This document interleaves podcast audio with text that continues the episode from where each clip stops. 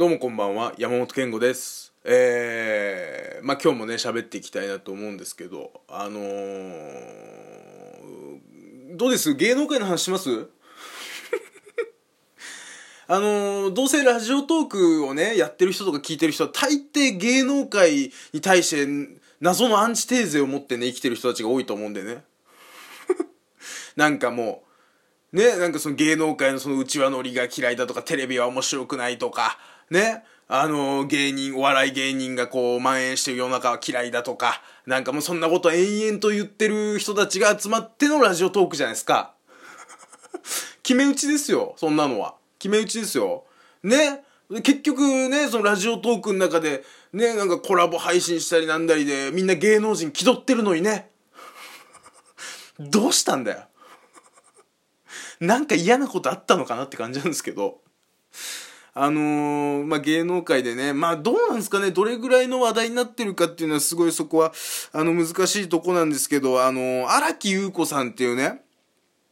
女優さんがいた、いるんです。で、その女優さんがね、まあ、あの、クライシスとか、ね、小栗旬さんがで、あの、やってたね、クライシスっていうドラマとかにもですね、まあ、僕もなんとなく、僕が知ったのは多分クライシスかな。もしかしたら、それ以前に、まあ、この作品にも出てたんだ、みたいなことあるかもしれないけど、そういう、あ、告白とか出てんのか。告白に出てるっぽいですね。あ告白って映画ね、僕は、あの好きなんであれなんですけど。まあなんかそういうのにね、出てる、まあまあまあまあ、売れてる女優さんですよ。ね、でその女優さんが、実は、あの、幸福の科学っていうね、新興宗教の信者だということが、まあ、幸福の科学側の、まあ、垂れ込みっていうかなんかこう、そういう、うんと、本を出版するにあたって、幸福の科学が、幸福の科学っていうのが出版会社持ってるので、で、それで、まあ、その、布教の仕方が、要はその、なんていうんですか、その、霊を、霊、霊視みたいなことで、あのー、を取り入れた宗教、もう幸福の科学ってね、その新興宗教の中でもかなり特殊な方で、もういろんなことがあ、あの、合わさってるんですよ。ね、あの例えばさ、あのー、他の新興宗教で多いのは、例えばもう既存のその、例えばキリスト教とか、仏教のね、何々宗とかが元で、そこから発展してっていうね、発展してっていうかまあそこから分離して、みたいなことで始まってる新興宗教って多いんですけど、幸福の科学はもうほぼほぼ自分たちで作ってるものなので、結構そのルールがかなり曖昧なところもあったりするんで、なんかなかなかそう掴みにくいところなんですけど、それがまあ、そこのあの宗教の信者だっていうことが、まあ、それ、まあそういうね、そのそっち側の、幸福の科学側の、あの、いろんなことで、まあ、明かされて、で、まあ事務所側も認めて、で、まあ本人もそうだよっていう話になって、で、えー、まあそれが一個ニュースになったんですよ。ね、で、まあちょっと前で言うと、まあもっと大きな話で言うとね、あの、清水文香さんが、ね、あの、これも女優ですけど、清水文香さんが、あのー、事務所を辞めるっていうね、突然辞めて、で、出家しますと。ね、でもつきましてもその事務所に対してのいろんなことがあって、ね、で、それで、まあ、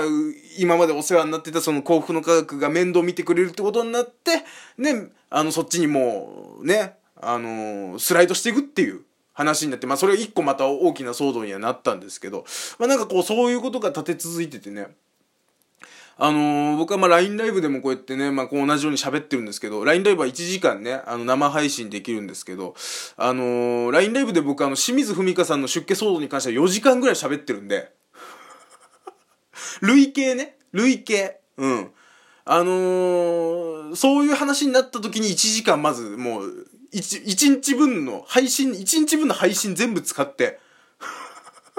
清水文香さんの話してるし、その後もなんか芸能界と宗教とかそんな話も含めながら、あのー、清水文香さんの出家騒動に関してはもう4時間は喋ってるんで、えー、まあ改めてここで喋るようなことじゃないんですけど、なんかこう、やっぱね、僕はね、その芸能界と宗教みたいなことまあその荒木優子さんがどうこうっていうのはまた別の話なんですけど、まあ僕はね、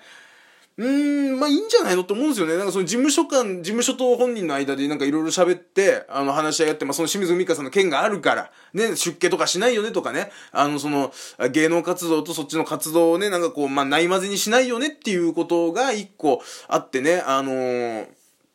まあそこは円満に住んでますよっていう話にはなってるらしいんですけど、なんかこう、やっぱ芸能界と宗教って切ってもまあまあ芸能界だけじゃないですけどね、ありとあらゆるものやっぱり宗教って絡んでくるものなんですよ。宗教っていうのはやっぱりその、言ったらね、その人間のその心の部分の、あのー、こう、活動の部分ですか。僕は、あの、正直言って、あのー、なんですか、えー、まあ、無神論、無神、無、無神論者まではいかないですけど、無神論というか、まあ、なんですかね。あの、まあ、後々喋りますけど、僕、僕個人的な宗教は持ってますけど、危ないよ、話が。僕の、僕は、僕は自分の宗教には入ってるんですけど、うん、まあまあその辺の話もするんですけど、まああの、いわゆる世間一般的な宗教には僕は入ってなくて、あのー、もうある時から、中学1年の時ね、僕芸能界にちょっと入りたいなって思うんです。で、その時に、やっぱりその芸能界っていうのいろいろね、そのまあまあ言ったら、まあ、その、ハローワーク的なね、13歳のハローワーク的なことで、あの、自分のね、そのなりたい職業っていろいろ調べるじゃないですか。まあ、その中でやっぱり、その、宗教と芸能界ってやっぱ切っても切り離せない部分があって、で、まあ、なんかこう、まあ一番有名なところで言ったら、例えば創価学会とかなのかな。まあの辺もそうですけど、なんかね、いや、僕別にその否定する気ないんですけど、当時はもうめちゃくちゃ僕否定派だったんですよ。それやっぱりね、なんかこう、そう、結果的に例えば、いろんな人の話聞くと、その芸能活動と宗教のやつって、あんま繋がんないと。例えばだからこの宗教に入ってるから優先的にテレビに出れるとか、そういうことはないよっていう話は、わかるんです。で、それも、なんとなく、それ理解、咀嚼して理解してるつもりなんだけど、でもどっかで、あれ、この番組なんか、特定の宗教に入ってる人いっぱい出てないっていうね。何の番組とは言いませんけどね。うん。あと何ですかね、この、このグループ全員それだよねっていう。とかあるじゃないですか。正直ね。正直。そういうの見ててなんか俺やっぱ嫌なんですよね。嫌だなと思ってて、そのあたりから僕、その芸能活動と宗教っていうことから発展してて、結局宗教そのものを何かこう、かなり否定的になっていくんですよね。中1にして。僕もう当時はもうめちゃくちゃアレルギーだったんで、その宗教に関してね。だからめちゃくちゃもう細かく、わあもうその宗教とかちょっと見え隠れしただけでもうすげえ嫌だったの。まあ今はそうでもないですけど、いろんなこと、まあそういう世界もあるんだなっていうね、あの理解をしてますけど、あのね、あのー、なんかこう、まあだからそれ以来宗教っていうのは嫌いなんですけど、まあでも芸能界ってやっぱり切っても切り離せさっきも言いましたけど、そうやって結局ね、その、ある宗教に入ってる人たちがいっぱい出る番組とかもまああったりするわけですよ。正直ね。それはもう事実としてね、あるわけですよ。だから別にそこは切っても切り外せなんですけど、僕はなんかそのある時ね、あのー、自分、じゃあじゃあ自分は何教、何、何、何なんだと。な、宗教、自分の宗教は何なんだと。で、最初はなんかもうそういうの宗教信じてないってことにしてたんですけど、なんかそれもそれだなと思って、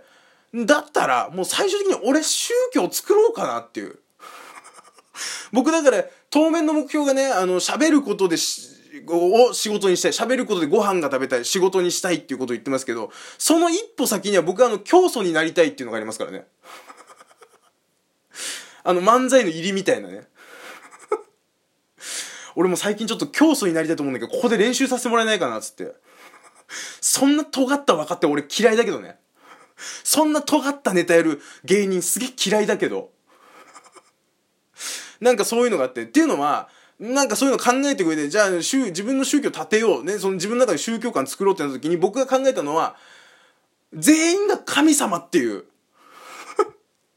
わかります？まあ、これは多分もしかね、世界中探せば似たような考えの宗教あるかもしれないですけど、これは単純に僕が何の元もなく考えてることなんで、僕の中でオリジナルなんですけど、例えばね、まあこれあのよく言ってることなんですけど、例えば僕がね、仮に僕が死んだとするじゃないですか。かもっと言うと、えっ、ー、と、僕がね、その自分でね、もう命を終わりにしたとするじゃないですか、自分の判断で。そうなった時に、僕の中でこの世界は終わるんですよ、その時点で。だってその先って見れないじゃんか、自分が死んじゃったら。見れないんだよ。ってことはですよ。ってことは、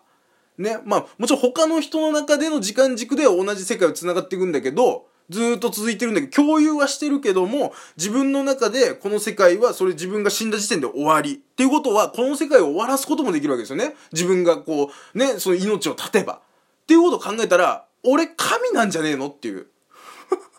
生まれてきてからこの方、僕は世界を終わらせるという権利を持ったまま生き続けてると。ね。じゃあ俺神なんじゃねえのって話なんです。ね。で、逆に言うと皆さんも神なんですよ。皆さんも皆さんの中でね、この世界を、ね、最後まで見届けることなく死んでいくわけじゃないですか。ね。で、自分でこの世界を終わらすこと同じようにできる。ただ、ね、それぞれが神様っていうことはなぜかというと、やっぱり他の人が死んだところで、僕の世界は繋がっていくわけですよね。ずっと続いてるわけですよ。他の人誰が死のうが何だろうが、それも含めて世界だから。ね。だけど自分の中では自分が死んだ時点で世界は終わるっていうことで言うと、みんなが神様、それぞれ干渉してないね。干渉してない神様。それぞれの選択肢があって、それぞれ生きてるんじゃないかなっていうね。